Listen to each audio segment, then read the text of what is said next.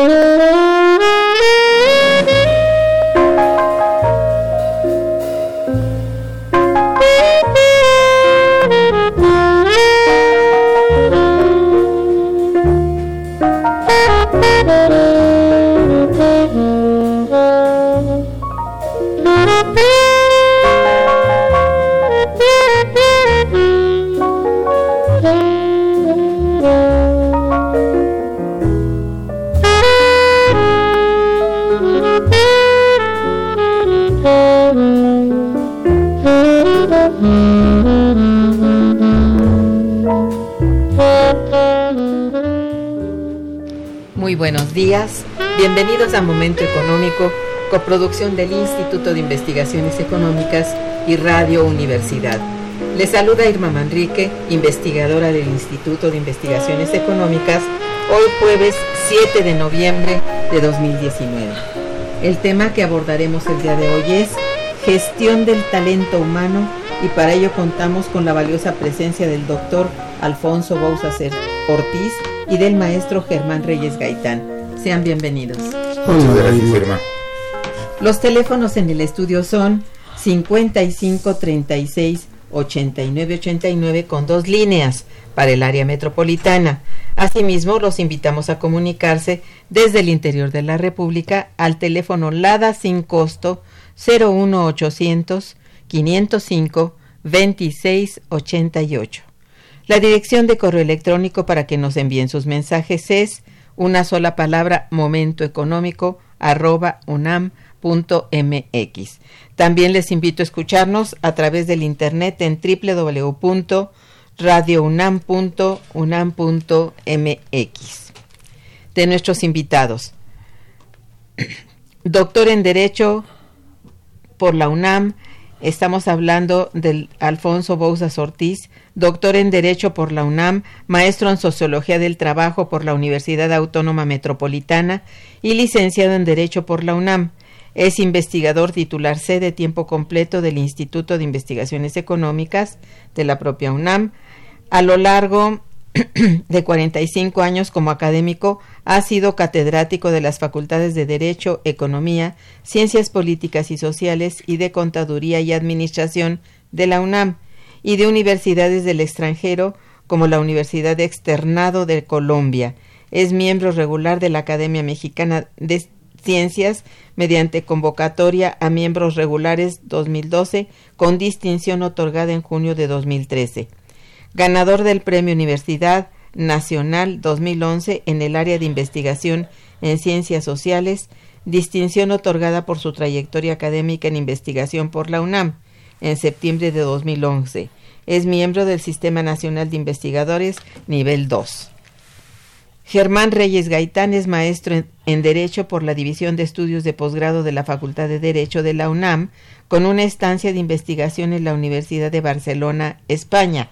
Es licenciado en Derecho por la Universidad Nacional Autónoma de México, abogado postulante en materias laboral, civil, familiar y administrativo consultor externo de la Comisión de Derechos Humanos del Distrito Federal, desarrollando una investigación sobre derechos humanos laborales para el Centro de Investigación Aplicada de la Comisión de Derechos Humanos de marzo a octubre de 2017. Asesor como experto en materia de trabajo de la Fundación Frederick Ebert, Siftung, México, realizando investigación y capacitación en materia sindical y colectiva desde 2010 hasta la fecha. Profesor de la Escuela de Derecho Ponciano Arriaga, impartiendo las materias lógica y argumentación, introducción al, al estudio del derecho, argumentación jurídica, teoría del proceso, derecho individual del trabajo, derecho colectivo del trabajo sindical. Pues bien, el día de hoy tenemos el agrado de presentar a ustedes el nuevo libro del doctor Alfonso Bouzas Ortiz y del maestro Germán Reyes Gaitán, a quienes ya he dado la bienvenida. El libro se titula Gestión del Talento Humano. La temática es muy importante de analizar, pues sin duda la existencia del empleo y sus muy diversas y controvertidas condiciones son una preocupación constante en la actualidad. Es aún de mayor relevancia conocer este interesante libro si tomamos en cuenta la coyuntura económica a la que nos enfrentamos en materia laboral en México, caracterizada principalmente por las nuevas condiciones de trabajo, así como su contratación, en su mayoría adversas para el trabajador. Para comenzar con nuestro programa, les pregunto antes que todo, ¿cuál es la razón del título Gestión del Talento Humano? Bueno, mira, Irma. Alfonso, sí. Eh, voy a tomar la palabra. Por favor. Voy a procurar que después de esta, que sería una formulación general, las particularidades las tome Germán, coautor, y para mí importante pues que avance en esas lidas. Eh, la economía del trabajo, la sociología del trabajo, la política del trabajo, y el derecho del trabajo, teníamos una deuda. Eh, la administración durante los últimos 20 años ha tratado el tema de la gestión del trabajo y desde nuestras disciplinas eh, había un silencio injustificado. Eh, en esta ocasión, por primera vez escribimos para especialistas en administración, para gerentes de relaciones laborales, para eh, empresarios, eh, con una visión, con una pretensión un tanto distinta a como lo hacen los administrólogos. Los administrólogos hacen una visión de empresa eh, a un grado de limitación tan grande que encontramos textos bastante, bastante voluminosos que carecen de un capítulo sobre el marco normativo del trabajo. Y bueno, eso ya habla de una significativa eh, carencia, Bueno, pues esta es nuestra primera incursión en este espacio. Nos costó trabajo, fue a invitación de los editores, Yuren, con la finalidad pues de eh, aportar a las instituciones que forman administradores eh, administradores del trabajo un texto digamos con una visión un poco más integral. Y esa es la razón por la que escribimos esto. Muy bien. ¿cuál es el objetivo central del libro? ¿cómo está estructurado Germán? sí.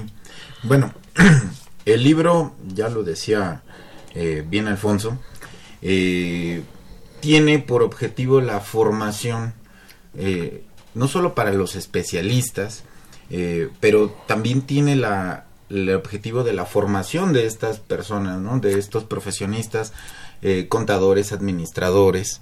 Y entonces el libro se encuentra estructurado primeramente hablando de lo que es la gestión de talento humano, que podríamos decir que para los abogados, politólogos, sociólogos, pues lo entendemos como trabajador, Y eh, posteriormente, pues se aborda el marco teórico, se abordan las condiciones de trabajo, el contrato individual, el contrato colectivo, los conflictos laborales y también un último capítulo en donde hablamos del el marco internacional del trabajo. Es un libro eh, en su estructura, podríamos, comparativamente con lo que son los, los tratados de derecho laboral, bueno, pues es un libro muy pequeñito, ¿no?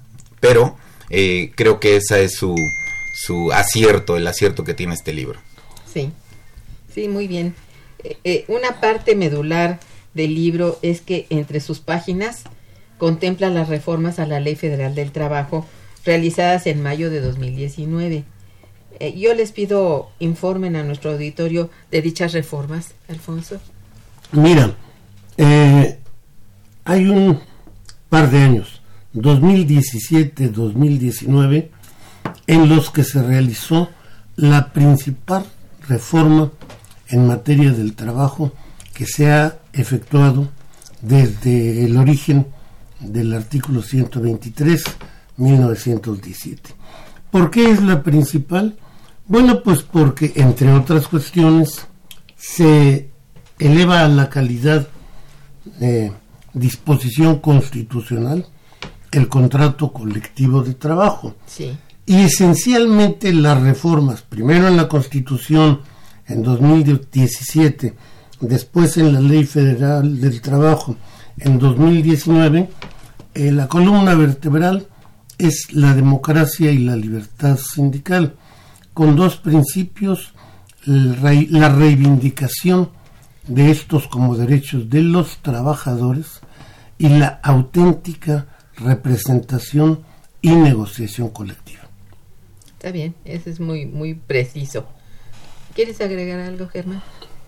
Eh, sí, bueno, eh, yo creo que las reformas tienen como, como gran, objetivo eh, eliminar la, la, simulación en los sindicatos, la simulación de la contratación colectiva y sobre todo regresar el, el derecho de asociación a los trabajadores.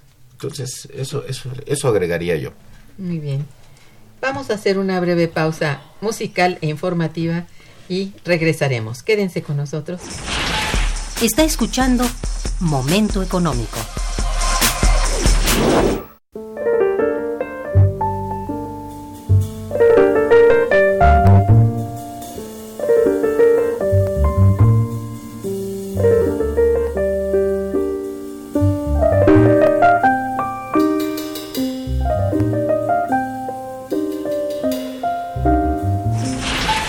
Teléfono en cabina 55 36 89 89.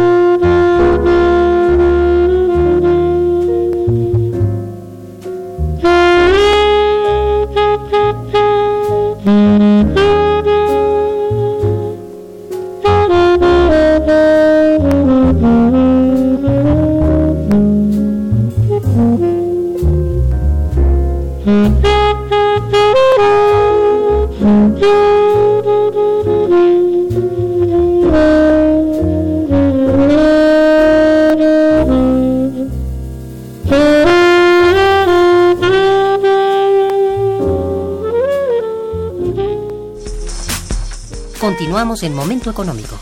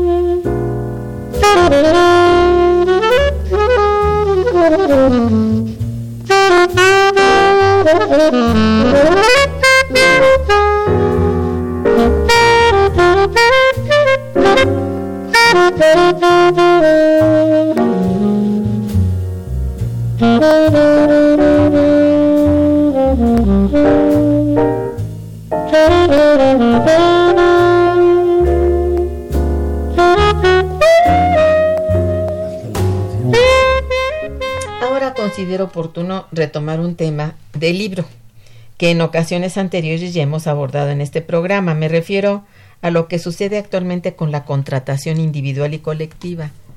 Les pido por favor hablen al respecto y del impacto que estos modos de contratación han tenido en el mercado laboral mexicano actual. Bien. Son es un tema sensible el de la contratación tanto individual como colectiva, ¿no? Y en general el derecho el derecho laboral. Y todo lo que tiene que ver con el trabajo. Pero particularmente en México eh, la contratación colectiva, ya lo, lo venimos mencionando, ha sido eh, simulada, prácticamente no existe la contratación colectiva, no existen los sindicatos auténticos, ¿no? Que representen eh, lo que los trabajadores pretenden conseguir, ¿no? No hay negociación, entonces es una posición. Y desde la contratación individual, bueno, pues esta contratación individual se encuentra, se encuentra cautiva o condicionada por la informalidad, el desempleo, ¿no? y eh, a, muchas veces al trabajador le queda aceptar las condiciones de trabajo o prestar el trabajo en las condiciones en las que se ofrece La en la empresa. sea, sí. Eh, te contrato, eh, pero ¿sabes qué? Aquí no damos seguro social, aquí te, te pagamos con sueldos asimilados a salarios, aquí te contratamos con, por honorarios, decíamos fuera del aire, eh, aquí no eres trabajador, ¿no? Eres el asociado de la empresa, justamente para desvincular esos derechos como, como persona trabajadora eh, que tienes. Sí, es muy, muy importante hacer esa aclaración. Y esto de que los contratos colectivos son francamente simulaciones, esto ya venía hace rato hablando de esto, este Alfonso. Es, es tremendo ese, esa simulación y más aún en el- la economía informal, que ha crecido terriblemente, ¿no? Y la gente no puede negarse porque es una forma de obtener ingresos. Es la forma que tienen. Aquí no hay más que o la bebes o la derramas. Así es. Este es el trabajo que te ofrezco. Efectivamente. Este es el piso salarial. Aquí no me vengas con sindicatos. Este, no me pidas seguridad social o te la doy a salario base. En fin, una Hay muchas formas, ¿no? Sí. Una serie de eh, francas eh, violaciones, atentados al derecho humano. Así y, es. y no solo, no solo el trabajo informal, también hablábamos en, en otro momento sobre las nuevas formas de trabajo eh, que ahora el, Estado se ve frente a estas nuevas expresiones y el Estado dice, ¿y ahora cómo las regulo?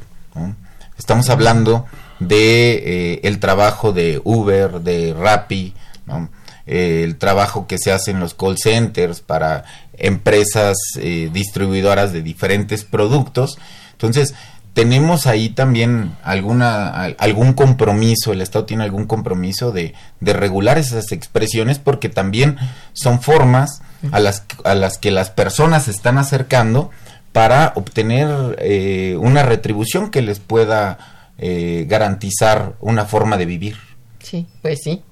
Incluso en esto tiene que ver eh, la cuestión de haber tomado como temática la cuestión de la organización del trabajo. Eh, hemos mantenido de tiempo atrás y en cierta medida están las reformas a la Ley Federal del Trabajo, la necesidad de cambiar el esquema de relaciones laborales. Pero este cambio no va a ser nada más por el lado de los trabajadores, sino también tiene que operar por el lado del empresario. Es más, queremos sacar a nuestro país de la crisis. Nos eh, apasiona, con independencia de ideologías, pensar en un México con estabilidad económica. Bueno, pues para alcanzarlo tenemos que pasar por el tema de la estabilidad laboral y para alcanzarla tenemos que hacer que los intereses converjan, los intereses de la empresa Sí. y los intereses del trabajo. Sí, sí, efectivamente. Eh, una reflexión también muy importante que ofrece el libro es acerca de la comprensión del talento humano como sujeto del derecho laboral. Les pido, a ver, explicar bien esta parte. Germán. Bien, gracias Irma. Eh, hablar de talento humano es retomar eh, conceptos que se vienen planteando desde la teoría de la organización del Sí. trabajo, eh, realizada esencialmente por eh, administradores empresariales. Y en un primer momento, eh, digamos, el primer concepto que aparece es administración de recursos humanos. Sí. ¿no? Y esta nueva filosofía retoma, digamos, esa idea, pero la cambia, ¿no? Le da una denominación un tanto más bondadosa, ¿no? Que es la gestión del talento humano, ¿no? Que finalmente, eh, de fondo, es lo mismo. Pero nosotros sí vemos en este nuevo título y esta filosofía, pues una parte que podemos rescatar. Hablar de talento humano mm, hace referencia a los derechos humanos de las personas trabajadoras. ¿no? Es verlo como eh, no como una per- como un ente distante, sino como, como personas, ¿no? Y, y como esa calidad y, y sujeto de derechos humanos. Pero también eh, hay una, eh, una intención de, de la administración empresarial al denominar a los trabajadores talento humano. Eh, Claro. La intención que, que se tiene es un poco desdibujar la idea o esta lucha de clases ¿no? planteada en algún momento entre trabajador y patrón, eh, quitar de la idea al trabajador el ser trabajador y ahora decir, bueno, soy eh, talento, ¿no? Soy talento humano. Pero bueno, en este, en este libro que ahora eh, nos tiene aquí, nosotros retomamos la, la filosofía de los derechos humanos y reivindicamos, por supuesto, eh, los derechos laborales y, y- y lo hacemos desde un enfoque de, de los nuevos derechos humanos laborales, ¿no? No con esta intención de di- desdibujar eh, la, la relación entre patrón y, y trabajador. Diluir los derechos del trabajador. Diluirlos, exacto. Digo, esa intención ¿no? que hablábamos de ya no eres trabajador, sino ahora eres asociado. Sí. Bueno, pues por lo menos psicológicamente Sí. dices, "Ah, pues ya no soy trabajador, entonces esos son otros. Mm, Sí, muy bien. Bien, estamos en el programa Momento Económico que se transmite por Radio Universidad, conversando con el doctor Alfonso Bouzas Ortiz y el doctor Germán Reyes Gaitán sobre gestión del talento humano. Vamos a hacer una breve pausa musical y regresaremos. Está escuchando Momento Económico por Radio UNAM.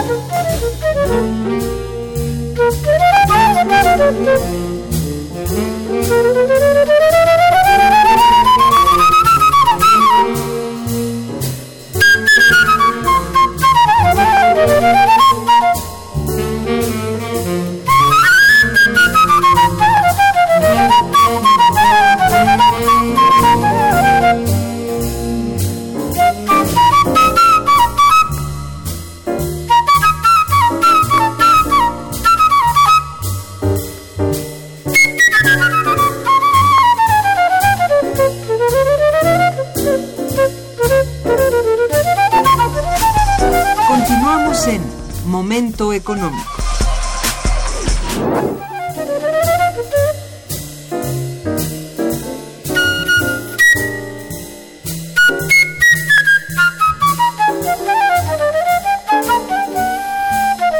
Muy bien, mm, mientras tanto nos ha llegado una pregunta un poco también reflexiva de doña Rosario Velázquez, quien los, los felicita a ambos y al programa. Muchas gracias, señorita. Gracias. ¿Cómo podríamos entender la relación de las frases no hay trabajo con ganarse el pan con el sudor de la frente en el contexto actual mexicano donde encontramos un cambio laboral, profesional y de carrera donde hay que educar a nuestros profesionistas? Mira, Irma, tratando de entender la inquietud del- de la formulación, yo diría que la primera respuesta la tenemos en lo que es la realidad laboral a nivel del mundo, eh, oferta de mano de obra y carencia de empleo. Esto lo ha reconocido como uno de los principales problemas que la humanidad padece, lo ha reconocido la OIT. Y en, en un segundo, en un segundo nivel, en un segundo grado, claro, en la actualidad hay que pensar en trabajo calificado. La idea de trabajo elemental, eh, artesanal, eh, meramente físico, manual, ya está en la historia. Cada vez más necesitaremos de profesionales especializados eh, con capacidades, habilidades específicas y bueno, pues este es el trabajo que es un reto que la humanidad, sobre todo los jóvenes, hoy Tienen tienen hoy. que enfrentar. Claro, ante los avances tecnológicos, las innovaciones, etcétera, esto es una realidad. Así es. Efectivamente. Bien, ¿cuáles son entonces las principales obligaciones que tienen los patrones con los trabajadores? Bueno, eh, eh, en la ley, en la legislación laboral, se establecen eh, muchas de, de estas obligaciones, pero quizás sea interesante hablar de las nuevas obligaciones que existen. Sí. Eh, esto a partir de la reforma del primero de mayo de 2019. Hay una que, que a mí me llama mucho la atención y es eh, la obligación del patrón de bueno hay eh, obligación del patrón de elaborar un protocolo para prevenir la violencia la discriminación eh, en el trabajo el hostigamiento eh, sexual el hostigamiento laboral no este este protocolo me parece que, que es una una disposición que se estableció que, que responde a un fenómeno que está ocurriendo, ¿no? Y que ha ocurrido desde largo tiempo, violencia, hostigamiento en contra de los trabajadores y eh, pues su falta de atención, ¿no? Por ejemplo, ahora mismo en este protocolo se tendrá que establecer qué hará la, la persona trabajadora que sufra algún tipo de violencia, discriminación, ¿no? ¿A, a quién acude? ¿no? ¿A quién dentro de la empresa tiene que eh, solicitar? Y sobre todo también este protocolo debe de establecer eh, la persona que va a dar el tratamiento eh, a, la, a, la, víctima, de, por, por, así decirlo, también va a saber qué hacer. Porque muchas veces hay buenas intenciones, pero pues no sé qué hacer, ¿no? Cómo tratar un tema como este. Y entonces, bueno, pues este protocolo o este manual te dirá eh, cómo atender a, a, a, la persona trabajadora que está sufriendo de algún de alguna situación de ese tipo, ¿no? Sí, sí, sí se tendrá que acudir a las autoridades, qué es lo que se tendrá que hacer y cuáles serán las responsabilidades que ocurran en, en todo caso. Sí, se plantean como manuales de procedimiento, ¿no? Sí, un, creo, ¿no? un manual de procedimiento, pero que, que no solamente es porque existen, existen estos códigos de conducta mm. en las empresas, pero eh, este protocolo eh, tiene que ser un protocolo apegado a disposiciones internacionales uh -huh. que existen del, del tratamiento, sí. ¿no? Entonces, eh, finalmente es un protocolo que además se tiene que hacer y se tiene que realizar junto con los trabajadores. Entonces, no es una, una disposición que se plantee de manera unilateral por la empresa, por el patrón, ¿no? Entonces, tiene esa, esa diferencia respecto de lo que ya existe. Okay. Hablando un poquito al respecto, Irma. Sí, Alfonso. Digamos, estamos hablando de fenómenos históricos. A manera de ejemplificación, sabemos todos que prácticamente en cualquier centro de trabajo no falta el que a todas las chicas eh, las acosa o las pretende y más si tiene un cargo de dirección pues eh, se sirve de eh, bueno la, lo interesante de estas reformas es que se toma conciencia del fenómeno uh -huh. y se asume una actitud ante el fenómeno. Primera cuestión, empresa y sindicato, empresa y trabajadores, tenemos que poner un alto a esta conducta. Y segundo, ¿cómo poner el, el alto? Mm, son problemas históricos, no son nada nuevo. Es una actualización de nuestra forma de verlos. Así es. Digo, esto hay que tenerlo muy en cuenta, ¿no? Uh -huh. Hoy se, bueno, con las redes sociales y eso, esto parece una novedad, pero no lo es en verdad, ¿no? no son -huh. Temas históricos. Así Hoy, es. Concientizados. Exacto. Con relación al salario que establece el artículo 82 de la Ley Federal del Trabajo, ¿cuáles son sus principales características que se encuentran descritas oportunamente en el libro.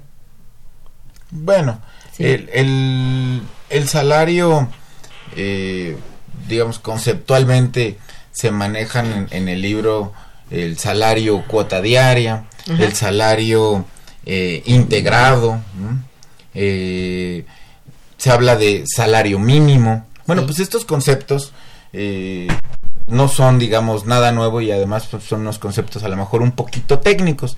El salario, el salario diario, el salario cuota diaria, bueno, pues es la cantidad que resulta de dividir el pago quincenal, semanal, mensual, ¿no? que recibe en efectivo el trabajador. El salario integrado, pues resulta también de hacer una, una operación aritmética, para agregarle los complementos como aguinaldo, como vacaciones, como prima vacacional, como otras eh, prestaciones a lo mejor extraordinarias que no se establecen en la ley, bonos, eh, comisiones, ¿no? para agregárselas a ese salario cuota diario, ¿no? Entonces, y otro concepto pues que se maneja es el concepto del, del salario mínimo, que bueno, muchos eh, lo conocemos y que eh, ahora se intenta un poco recuperar esa, esa idea del, del salario mínimo y sobre todo que eh, intentar que el salario mínimo sea remunerador, algo, una deuda que, en la que el Estado se ha ido quedando muy rezagado. Es cierto. Mm, Rodolfo Salgado eh, se comunica felicitándolos y felicitando al programa. Gracias, señor Salgado. Me parece acertado que Radio UNAM presente este tipo de programas, ya que la radio comercial le da helado a los patrones aunque pasen por encima de los derechos de los trabajadores. Bueno, es una opinión. Sí. Y sí, tiene razón. O Así exactamente. Eh, en general, la comunicación que eh, predomina es una comunicación unilateral y desde la visión empresarial. Es verdad, sí. Ricardo Díaz también les felicita. Muchas gracias. Y felicita al programa. Gracias. Dice, ¿cómo denunciar el abuso laboral que realizan algunos patrones con los trabajadores? ¿Cómo denunciar? Bueno, esto, eh, ahora sí que lo que necesitamos es ingenio. Primero, evidenciarlo. Segundo, hacerlo llegar a las autoridades. Y tercero, instrumentar las sanciones pero la mera evidencia ya coloca al actor de las conductas abusivas eh, contra la pared. Ciertamente. Yo, yo agregaría, eh, pues existen las, eh, las, los mecanismos o los medios jurídicos, ¿no? Para hacer este tipo de, de, de, denuncias, ¿no? O protegerse de los abusos, ¿no? Pero también yo agregaría que ahora mismo existen también las redes sociales. Entonces yo le diría a los a los a los radioescuchas, a los trabajadores que hagan uso de estas herramientas eh, como una herramienta de denuncia, ¿no? Es este sucede esto, documentar eh, eh, al, al patrón, a la empresa, yo creo que le interesa mucho la imagen y bueno pues si interesa la imagen hay que hay que ser eh, pues protector ¿no? de, tus trabajadores, ¿no? De, que en esa empresa ah, exista trabajo digno. Así es. Bien, también Fabiola García los felicita mucho. Dice, ¿cuál es o debería ser el salario mensual de un horario de 14 horas diarias? bueno, en primer lugar, un horario de 14 horas diarias sería violatorio de la ley. Oh. Eh, sí, eh, Incluso ni siquiera como tiempo extra se podría acumular ese número de horas al día. Eh, y segundo, bueno, pues nuestros salarios están tan, pero tan por fuera de la realidad que en honor a la verdad, ya no por 14 horas y por trabajo especializado, sino por trabajo elemental y de 8 horas, es muy difícil decir eh, cuál salario es suficientemente remunerador como para que una familia viva, porque esa es la idea de salario mínimo, suficiente para que una familia viva. Pues ahí nos podemos hacer números y seguramente tendríamos como consecuencia que no menos de ocho salarios mínimos son necesarios hoy en día. Claro, es cierto.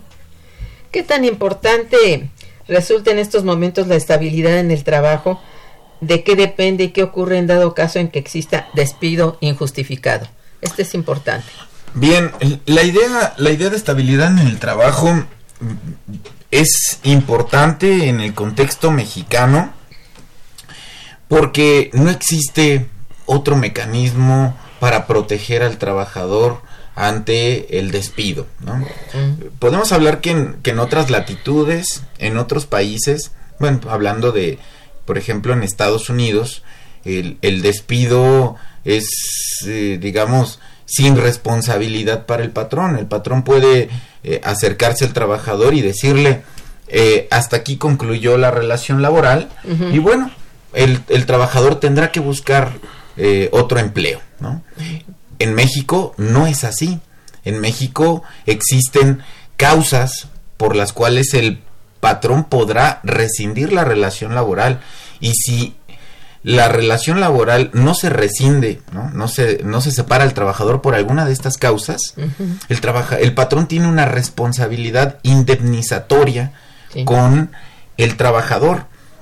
Esta responsabilidad indemnizatoria, bueno, la ley plantea diversos escenarios, tres meses de indemnización, en algunos otros casos procede una indemnización de 20 días por cada año laborado, hay, hay, hay este, diversas fórmulas, pero la necesidad de que exista esta responsabilidad o, o esta forma mm, eh, o no opción para el trabajador, para el patrón de despedir, como, si- como sí sucede en otras latitudes, responde a que una, en México los salarios este, son muy poco remunerados. Entonces al trabajador no le permiten hacer, no le permiten hacer un ahorro. Entonces el trabajador prácticamente vive eh, de su salario el día a día. Entonces no tiene una forma de prever hacia adelante, hacia el futuro. Y tampoco existen los mecanismos gubernamentales, eh, como en otros países que existe eh, eh, dentro de la del recibo el recibo de nómina un descuento para seguro de desempleo un descuento para un seguro de retiro y entonces cuando la eventualidad del despido sucede el trabajador tiene un acceso a un ahorro que hizo por su retiro y además hay un seguro de desempleo en el cual también el Estado tiene una participación. Entonces el trabajador puede entrar en esquemas de decir trabajo cuatro meses y los siguientes dos incluso los, los descanso porque con mi seguro de retiro más mi seguro eh, por, por despido puedo estar dos meses eh, sin trabajar e incluso utilizar esos dos meses para eh, otras actividades. Y, y bueno, en México esto, esto no es posible. Entonces, es. por eso eh, la estabilidad en el empleo y eh, que se siga regulando en la ley con estas indemnizaciones, bueno, pues es necesario, ¿no? Tendríamos que cambiar el esquema para poder flexibilizar la estabilidad en el empleo, para no hacerla tan rígida. Como que es una cosa muy importante. Es difícil esa, esa flexibilización, ¿no? Muy difícil, en el contexto mexicano es muy difícil. Sí. ¿Quieres agregar algo? Eh, Alfonso? no, bueno, lo único que aportaría es que está en revisión el Ah. concepto estabilidad en el empleo y no porque yo quiera decirlo, sino que de facto lo estamos revisando día con día. Eh, está a redefinición. Eh, y no puede ser lo mismo, digamos, para una, una actividad tradicional que la estabilidad en los nuevos, las nuevas formas de trabajo. Por eso digo, cada debate, hay mucho que decir. Eh, ¿Cuáles son actualmente las dependencias gubernamentales que se encargan de regular las relaciones laborales? Y en todo caso, ¿qué tan eficientes son? Bueno, actual, eh, hablando de las reformas, eh, la actividad jurisdiccional, es decir, eh, el órgano del Estado encargado de resolver los conflictos laborales, son juntas de conciliación arbitraje, ya sean que eh, estatales o federal. ¿no? Este esquema se, se mantiene, pero hubo una reforma que genéricamente le llamamos eh, reforma a la justicia o, o de justicia laboral y se crean otras nuevas instancias bastante interesante. Eh, las, eh, esta función jurisdiccional pasa al Poder Judicial eh, de la Federación. ¿no? Desaparecen estas juntas de conciliación y ahora tendremos jueces de lo laboral. Se crea también otra instancia eh, nueva que será un órgano conciliador ¿no? federal y también en, en las entidades federativas para hacer una instancia previa antes de entrar a un conflicto judicial. Y eh, yo creo que el, la autoridad más importante de, de las de nueva creación es la autoridad que se va a encargar de los registros laborales. Va a haber un, un órgano que se, que se llamará Centro Federal de Conciliación y Registros Laborales, eh, eh, de este de carácter federal, que se va a encargar del registro de todos los sindicatos y del registro y depósito de todos los contratos colectivos de trabajo, eh, pero además, digamos que lo bondadoso o, lo novedoso de esta nueva institución es que será un órgano descentralizado, es decir, pues que por lo menos en estructura se garantiza que no exista ningún tipo de injerencia por parte de los poderes ejecutivos estatales o federal. Entonces, pues así está cubierto, ¿cómo no? Bien, este tenemos unas llamaditas aquí de la señora Hilda de San Román, que los felicita mucho. Muchas gracias de nuevo. Dice, ¿cuál es el punto fundamental sobre la seguridad laboral en esta publicación de la que hablan? Bueno, el punto, el tema de la seguridad laboral es un tema eh, en donde intentamos sostener que es de la responsabilidad de ambos actores, de la empresa, pero también del trabajo y del sindicato. Mm. Que el proyecto empresarial, mentira que es del empresario. Somos todos, nos comprometemos todos, nos vinculamos todos y nos afecta o beneficia a todos. Esa es, digamos, la, lo novedoso de la visión con la que pretendemos combatir la visión administrativista que parte, como lo decíamos al inicio, de que se requiere administrar el talento humano. No, estamos pensando en una cogestión del proyecto empresarial y esto no es no obedece digamos a una cuestión de nuestras cabecitas locas. Eh, a todos absolutamente a todos nos interesa que nuestro centro de trabajo no fracase. Claro. Por lo tanto, hay un error en suponer que el proyecto em-, empresarial es del empresario mm. y no tienen nada que decir los trabajadores. Eso es cierto. Yo les pediría, bueno, vamos a hacer una breve pausa musical y volveremos. Está escuchando Momento Económico.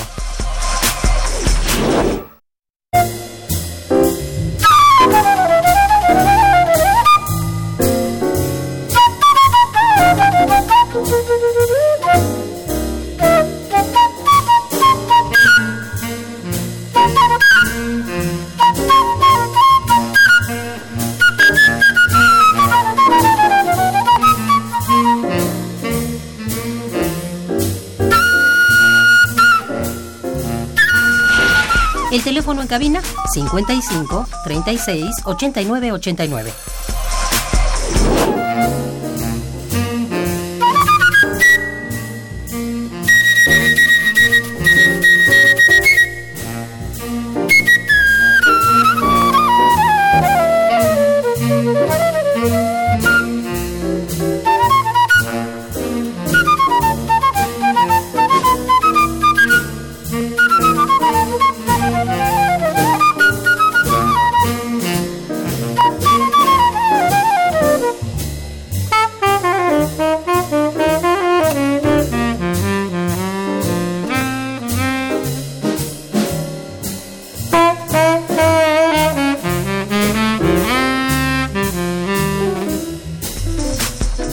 Continuamos en Momento Económico.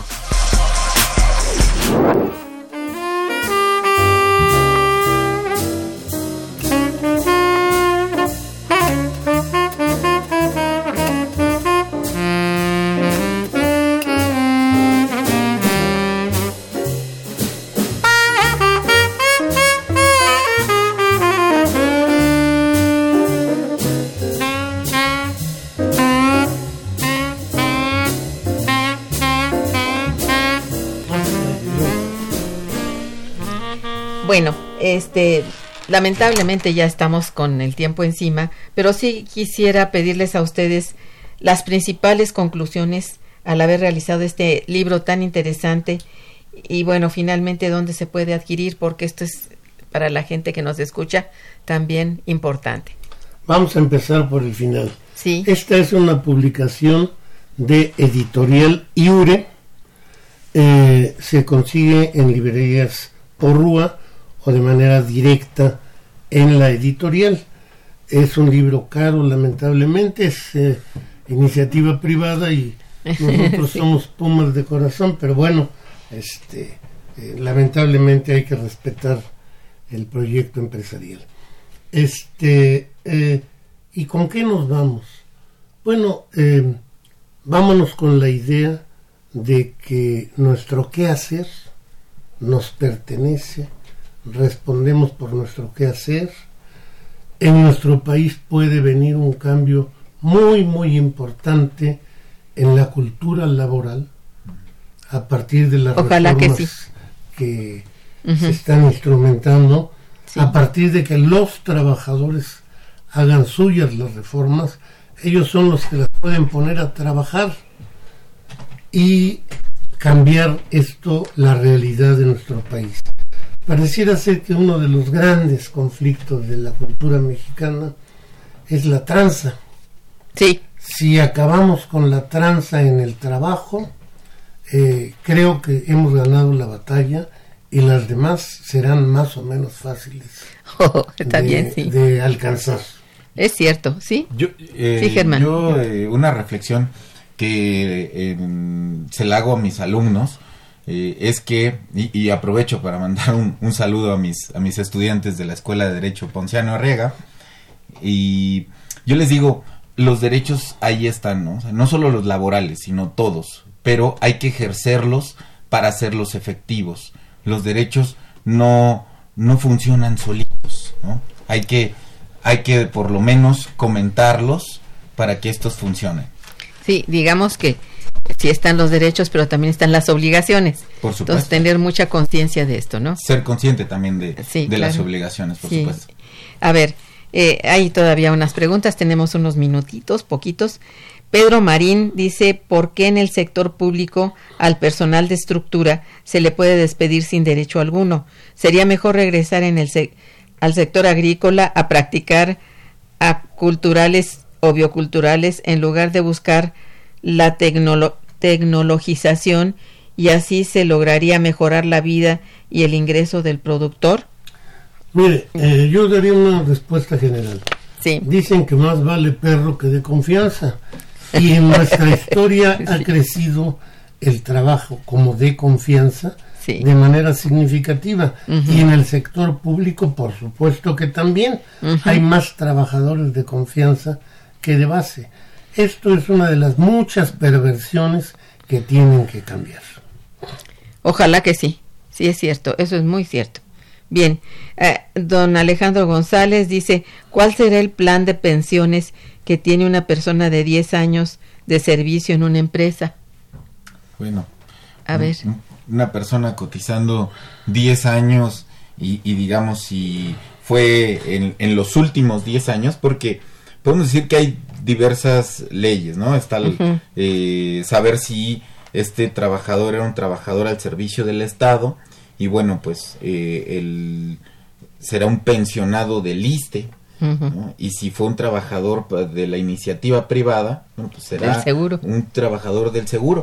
Y para estas dos eh, formas de, de seguridad social o estas dos instituciones, pues hay una ley y hay otra. ¿no? Sí. Pero en ambos casos eh, ha habido reformas y, digamos dependerá. Si estos 10 años, si estos 10 años fueron los últimos 10 años, seguramente en el sector privado, en el, en el caso del IMSS, que, son afores, bueno, pues seguramente lo que podrá hacer este trabajador es retirar el monto que, que existe en su afore o la afore a lo mejor le propondrá algún tipo de eh, proporción, ¿no? porcentaje del salario para lo que le alcanza y para cuántos años le alcanza, ¿no? En Exacto. realidad es una perspectiva muy poco muy poco Atractiva. atractiva, de verdad. Es que son pocos años. 10 años, sí, exacto. y más en, en una institución privada. Exacto. Si en la Pero- pública no dice Ah. nada, en una privada son cacahuates. Sí, sí. sí, los 10 años tal vez hubiesen sido en otra, con otra legislación, o sea, que Mm. se dice, habla de, de la antigua ley del Seguro Social o la, o la anterior ley del ISTE, ¿no? Bueno, pues tiene otras o- otras formas de, de cuantificar las pensiones, bueno, pues que, son complejas, ¿no? Pero, pero digamos que la perspectiva actual es menos favorable que la que se tenía con Así pienso, anterioridad. claro. Y hay que tener en cuenta esto con mucho cuidado, ¿no? Pues no saben cómo les agradezco haber traído este libro a presentar aquí al programa. Me parece que fue muy sensible para mucha gente y este pues gracias por ello, les felicito y a nuestros radioescuchas también les agradezco su participación y atención. En- estuvo en los controles técnicos Socorro Montes Morales, muchas gracias. En la producción Santiago Hernández Jiménez y también en la realización y eh, ayudante de la producción Araceli Martínez. En la coordinación y conducción estuvo una servidora Irma Manrique quien les desea muy buen día, pero mucho mejor fin de semana. Gracias. Muchas gracias. Gracias,